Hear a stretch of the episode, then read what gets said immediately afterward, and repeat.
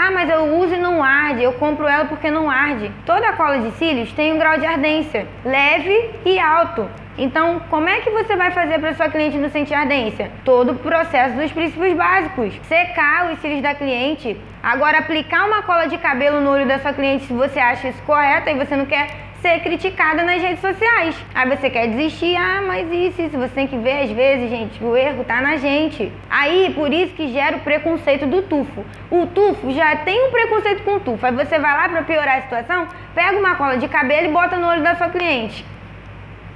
E aí? O que, que vai acontecer? Você vai ficar triste, você vai ficar desanimada.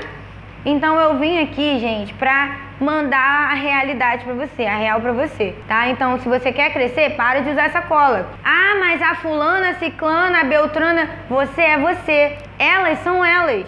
Se você quer crescer no teu trabalho, invista no melhor e me escuta, escuta que esse conteúdo que eu tô falando pra você. A fulaninha tá usando e não tá tendo problema? Tá deixa ela. Cara, consequência vem e rola processo, gente. Isso rola processo.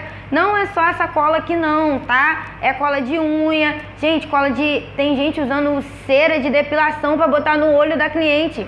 Tem gente usando cola Tech Bond. Eu não tenho a cola Tech Bond no momento aqui, porque senão eu falaria dela também. Mas cola Tech Bond é para unha, não é para cílios. Existe cola para cílios, existe cola para cabelo, existe cola para unha, existe cola para sapato e existe cera para depilar. Tá? Então, joga essa cola no lixo. Ou você quer crescer, se você quer revolucionar na sua vida, se você quer ter um bom trabalho com tufos ou com fia-fio, primeiramente você dá um primeiro passo, que é jogar essa cola no lixo.